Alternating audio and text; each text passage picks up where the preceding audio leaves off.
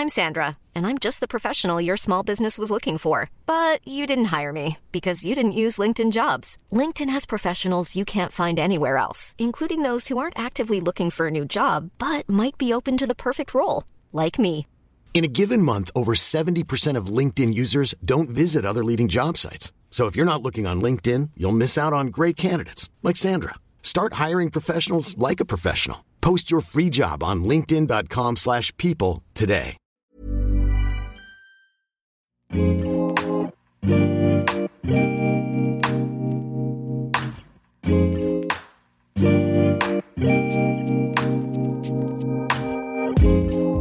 à tous, bienvenue sur le comptoir de la psychologie. Je vous retrouve aujourd'hui pour vous parler des rêves. C'est la deuxième fois que j'enregistre cet épisode puisque malheureusement mon ordinateur a décidé de ne plus faire partie de l'aventure du podcast. Donc on m'a gentiment prêté un ordinateur pour que je puisse enregistrer cet épisode. Alors j'espère que tout va bien se passer et que le son sera bon. Avant de commencer, je vais quand même ne pas déroger à la tradition de lire un nouveau commentaire que vous me laissez sur iTunes. Alors, un commentaire aujourd'hui de Marie CRV qui me dit En thérapie depuis quelques mois, je ressentais le besoin de compléter ma compréhension de ce travail par d'autres apports et connaissances extérieures. Ce podcast est une richesse inestimable, une source d'informations claires et structurées qui permet de s'approprier les outils et appréhender au mieux le travail psy. Merci pour votre travail et au plaisir d'entendre les prochains épisodes. Merci beaucoup Marie, ça me fait très plaisir et euh, j'ai plaisir encore à tourner euh, ces épisodes. Vous êtes plusieurs à être en thérapie ou alors à vous questionner sur euh, votre envie de rencontrer un ou une psychologue, donc tant mieux si ça peut en tout cas vous apporter quelque chose par rapport à tout ça. Donc je vais continuer à essayer justement d'apporter du contenu, de la réflexion, et aujourd'hui donc ça va concerner le rêve. Alors qu'est-ce que le rêve? Bah, Le rêve c'est une représentation, une image du fonctionnement de notre monde interne, de notre appareil à penser. Je trouve que c'est un phénomène psychique complexe mais passionnant. J'ai toujours apprécié euh, penser justement au rêve, mais j'avais pas l'idée forcément de faire un épisode là-dessus. Mais c'est vrai que vous avez été plusieurs à me le demander, je me suis dit que c'est vrai que ça faisait partie intégrante aussi du travail euh, avec un ou une psychologue, et partie aussi euh, fondamentale de l'analyse de notre fonctionnement interne. Donc pour compléter cet épisode, je vais vous inviter quand même à lire aussi du côté des neurosciences, où je trouve que c'est euh, très intéressant. D'ailleurs, j'ai regardé un reportage E égale M6 dernièrement, et j'ai trouvé ça super aussi de, de comprendre tout ce qui se passe pendant le rêve, donc dans la phase du sommeil paradoxal, qui est le moment où on rêve et ce qui se passe justement si on réveille le dormeur à ce moment-là, où il va justement pouvoir euh, ancrer plus le souvenir et, avoir la possibilité de le raconter. Donc c'est vrai que le rêve a aussi une fonction euh, biologique, on ne réveille pas le rêveur. D'ailleurs, on dit souvent que le rêve est le gardien du sommeil. Le rêve vient nous satisfaire pour ne pas nous réveiller. Du côté de la psychanalyse, Freud va rapidement se rendre compte qu'en demandant aux patients de raconter ce qui leur vient, ils vont rapidement commencer à parler de leurs rêves. Je pense que chacun peut se dire que les rêves sont justement ce qui peut témoigner de quelque chose d'assez libre, sans filtre, qui échappe à notre maîtrise. Donc dans un travail thérapeutique où justement on va valoriser l'association libre, le fait de parler sans sélection, sans contrôle, les rêves vont venir prendre place dans ce discours-là. C'est justement un moment où il y a une baisse de vigilance pendant le sommeil, la critique est diminuée, donc le refoulement va pouvoir plus facilement se lever. Alors comme le symptôme, l'acte manqué, etc., le rêve c'est un petit peu une voie royale vers l'inconscient. Pour Freud, il parle d'un phénomène pathologique normal. Il va commencer à analyser ses propres rêves, les noter. D'ailleurs, je vous invite à faire de même si ça vous intéresse, avoir un petit carnet à côté de votre lit et noter le souvenir du rêve. Parfois, on me dit qu'on ne rêve pas, mais c'est souvent qu'en réalité le refoulement est plus rapide, plus pressé. qu'il n'y a pas d'inscription dans notre conscience. Donc indépendamment du fait qu'on rêve en sommeil paradoxal, et que souvent on a un autre cycle du sommeil qui, fait oublier le rêve, il y a aussi un effet de censure par rapport au souvenir du rêve. Vous voyez ce phénomène où on se réveille et on se dit non mais c'est dingue, j'ai rêvé que etc. Et on regarde notre téléphone, ça s'efface un petit peu, on se lève et on ne sait plus vraiment si en fait c'était notre père ou notre oncle qui se transformait, euh, je sais pas, en poule. Et puis on va aux toilettes et après, euh, bah pof, plus rien. La censure s'est activée. Pour moi, c'est justement un des seuls moments où on peut vraiment sentir l'action du refoulement, de la censure, de l'oubli. D'ailleurs, quand cet effet de censure est moins profond, que le refoulement ne prend pas toute la place, on peut avoir un peu un sentiment de malaise, d'angoisse, d'inquiétude, du fait qu'il reste une trace en mémoire. Surtout qu'il y a vraiment des rêves qui déstructurent un peu, qu'on n'a pas trop envie de se souvenir. Notamment si c'est autour de la mort, ou alors euh, d'une situation sexuelle un petit peu bizarre, ou une inversion dans le rôle de nos proches. Par exemple, notre mère dans le rêve, ben, ça devient notre chef, ou alors notre euh, partenaire à un moment, c'est notre cousin. C'est pas très agréable comme idée. Enfin, j'imagine pour vous. Le rêve, il amène donc du matériel inconscient. Et si vous avez écouté mes derniers épisodes, vous savez que l'inconscient, c'est jamais du matériel dont on a accès de façon brute, de façon vraie. Il s'agit toujours d'une reconstruction, comme le rêve. Donc il y a un outil symbolique, une image, mais celle-ci, elle est toujours déplacée. Donc encore une fois, pas de panique. Si vous rêvez d'une nuit endiablée avec votre cousin, ce n'est pas qu'inconsciemment vous avez une attirance pour lui. Si j'ai un petit conseil à vous donner, ne donnez pas pouvoir absolu à vos rêves, sinon vous risquez un petit peu de vriller.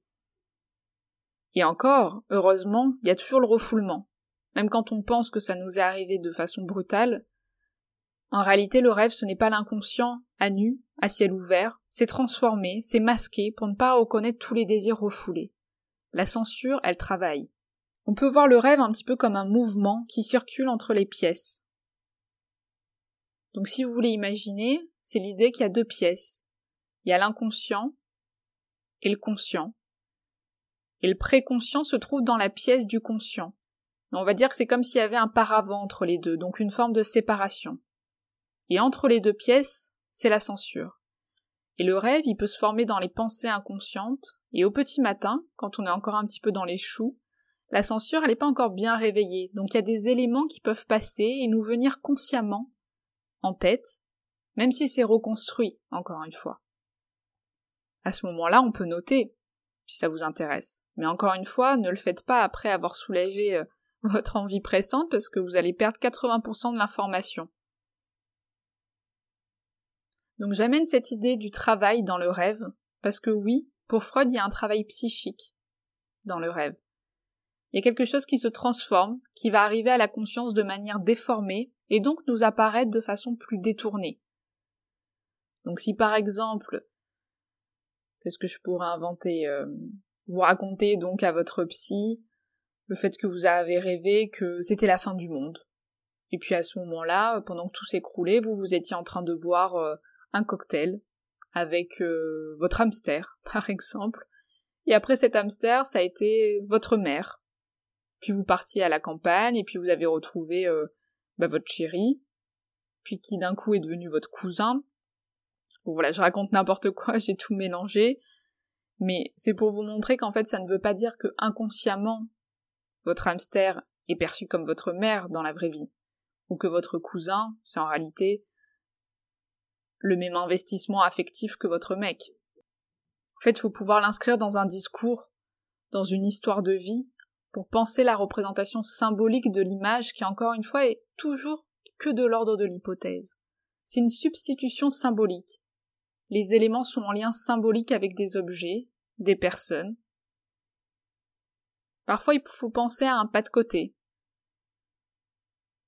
Si on continue dans l'exemple que j'ai donné, euh, on pourrait se dire que votre cousin, c'est peut-être quelqu'un qui dans votre vie vous a beaucoup appris, ou alors vous a éloigné de votre mère, ou de votre mec justement, vous avez eu beaucoup de discussions autour de ça, et donc là dans le dans le rêve, vous avez un rapport très sexualisé avec lui parce que ça serait peut-être signifier que bah soit c'est interdit, soit ça vient signifier le côté un petit peu fusion, ou alors que vous êtes dans un sentiment de trahison, mais en fait l'interdit ça serait parler de votre mère avec votre cousin par exemple.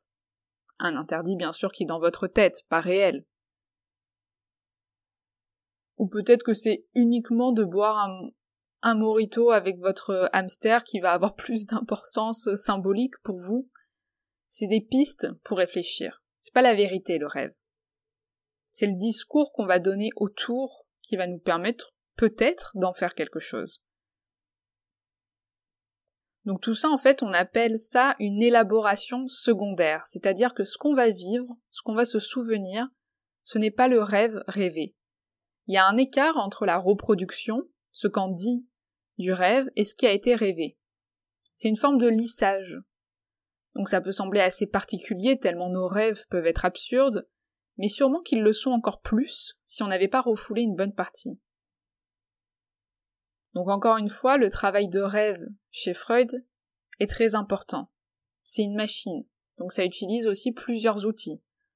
Donc on a pu voir le déplacement d'une représentation à une autre ou à un autre ressenti, la condensation, donc par exemple des fois on mixe plusieurs représentations en une seule, on peut utiliser des images, des symboles, modifier l'intensité, donc oui, parce que l'intensité des représentations peut être différente. Donc l'intensité de l'affect peut être aussi déplacée. Par exemple, on, rêve qu'on s'embrouille avec un cycliste, il a coupé la route, il respecte rien, il nous met toujours en danger, c'est pas possible, tous ces cyclistes.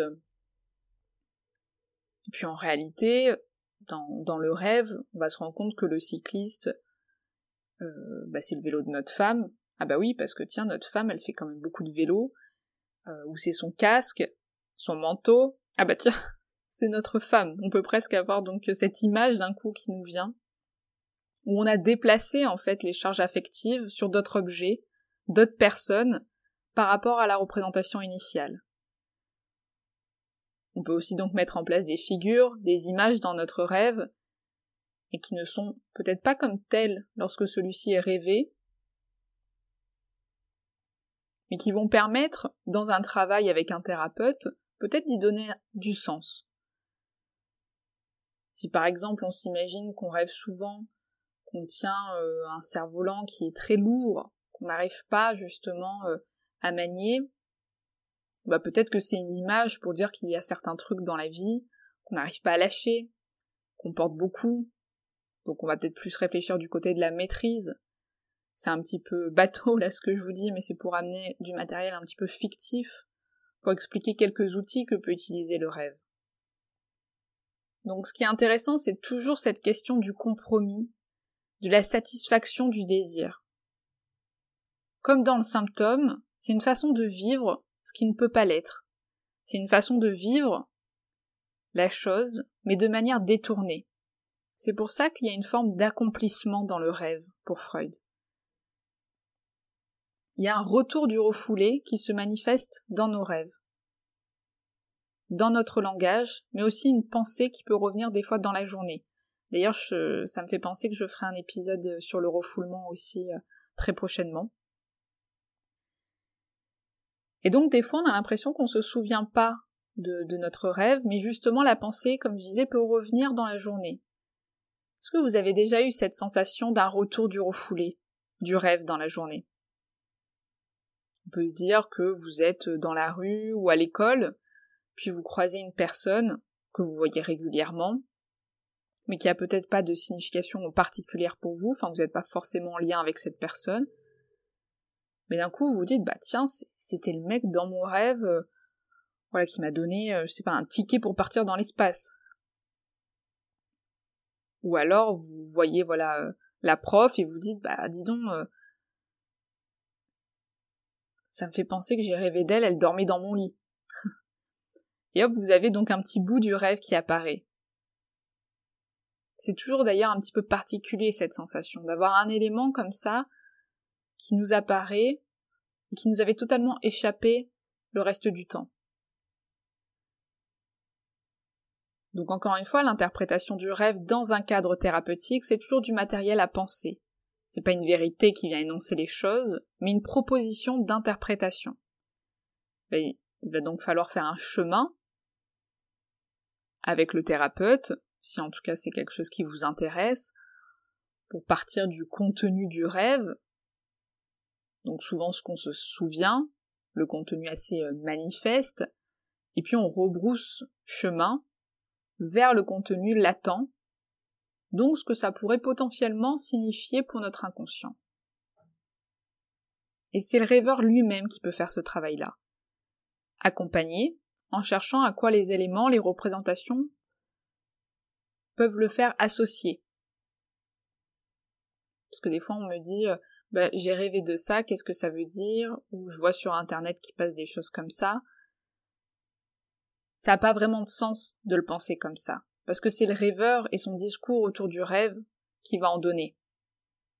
D'ailleurs, parfois on se souvient d'un seul bout du rêve, et donc ce sera le fragment qui va être le point de départ, peut-être unique, ou qui va nous permettre d'associer sur d'autres points du scénario. J'ai envie de terminer par la question du cauchemar, qui prend un tournant un petit peu plus euh, particulier pour le rêve. Mais en psychanalyse, il n'y a pas énormément d'écrits spécifiques dessus à, ma connaissance. Freud, il parle de rêves d'angoisse, puis après il revient dessus en spécifiant les cauchemars. Mais c'est pas énormément développé. Donc je me suis un petit peu questionnée sur euh, cette notion du cauchemar. Et en fait, comme pour le rêve, le cauchemar c'est un accomplissement. C'est une réalisation de quelque chose. Aussi difficile que ça puisse paraître, ça vient réaliser quelque chose. Sauf que le cauchemar, à mon avis, à la différence du rêve, il vient perturber le sommeil. C'est pas un gardien du sommeil. D'ailleurs, vu qu'il ne garde pas le sommeil, on a souvent tendance à se souvenir plus du cauchemar que du rêve. Parce qu'en fait, il y a toute la question de l'angoisse qui vient faire son travail de signal. Donc le signal d'alarme par l'angoisse, comme on a pu euh, l'aborder dans l'épisode sur l'angoisse. D'ailleurs, peut-être que vu que l'angoisse a parasité le sommeil et nous a réveillés de façon parfois brutale, la censure a eu moins le temps d'opérer, c'est ce qui fait qu'on aurait plus de souvenirs du cauchemar que du rêve, qui serait moins angoissant. C'est une hypothèse. Hein. Dites-moi ce que vous en pensez d'ailleurs. Parce que le cauchemar, il a cette spécificité de quelque chose du trop réel, presque, qui vient faire irruption. Pas le réel au sens de réalité, mais au sens d'un vécu brut, qui saisit, et donc qui réveille le dormeur. Et donc quand il y a répétition du cauchemar, c'est bien qu'on est toujours quand même de l'ordre de la satisfaction à faire vivre quelque chose, que cela reste une tentative de faire trace, de trouver une voie. C'est une façon de faire vivre l'angoisse, de l'amener au plus près de son contenu. Je pense que vous pouvez vous représenter des cauchemars qui correspondent à des moments de vie assez angoissants, où vous pouvez cauchemarder souvent des mêmes choses, ou alors euh, de quelque chose de particulier en réponse à une période de vie, si par exemple vous passez beaucoup euh, de concours avec des oraux, bah vous pouvez des fois souvent cauchemarder que, je sais pas, vous arrivez à poil à l'examen et tout le monde vous regarde, se moque de vous, vous montre du doigt. D'ailleurs, le fait de, rêver euh, qu'on est nu devant tout le monde, c'est vraiment intéressant à analyser. donc ça correspond en tout cas le cauchemar à quelque chose qui vient faire trace quelque part. Donc voilà. Pour Freud, en tout cas, encore une fois, c'est un phénomène pathologique normal, le rêve, j'entends. C'est comme un petit temps euh, psychotique, délirant, hallucinatoire de la vie nocturne. Ça peut donner une image justement de la psychose, de la production hallucinatoire. Sauf que quand on fonctionne bien, ça s'autorise à exister que dans le monde nocturne, et surtout notre refoulement est suffisamment actif pour faire son travail. J'espère que cet épisode vous a plu qu'il a pu vous faire euh, associer sur vos propres rêves, Est-ce que vous en avez justement qui vous paraissent totalement absurdes, qui reviennent régulièrement? C'est intéressant, je trouve. Euh, c'est tellement euh, la production, la créativité de notre imagination euh, au sens le plus éclaté que c'est toujours drôle de l'entendre. On se dit en tout cas à la semaine prochaine pour un nouvel épisode. D'ici là, portez-vous bien. Prenez soin de vous dans cette période. Je vous souhaite une bonne journée, une bonne soirée. Et puis à bientôt. Salut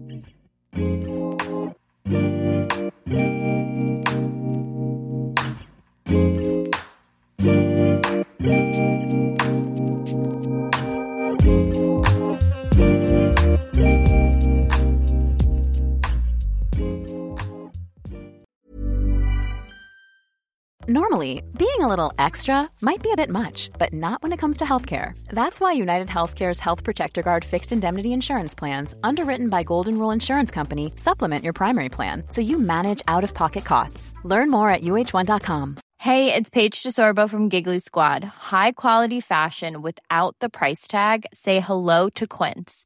I'm snagging high end essentials like cozy cashmere sweaters, sleek leather jackets, fine jewelry, and so much more. With Quince being 50 to 80% less than similar brands.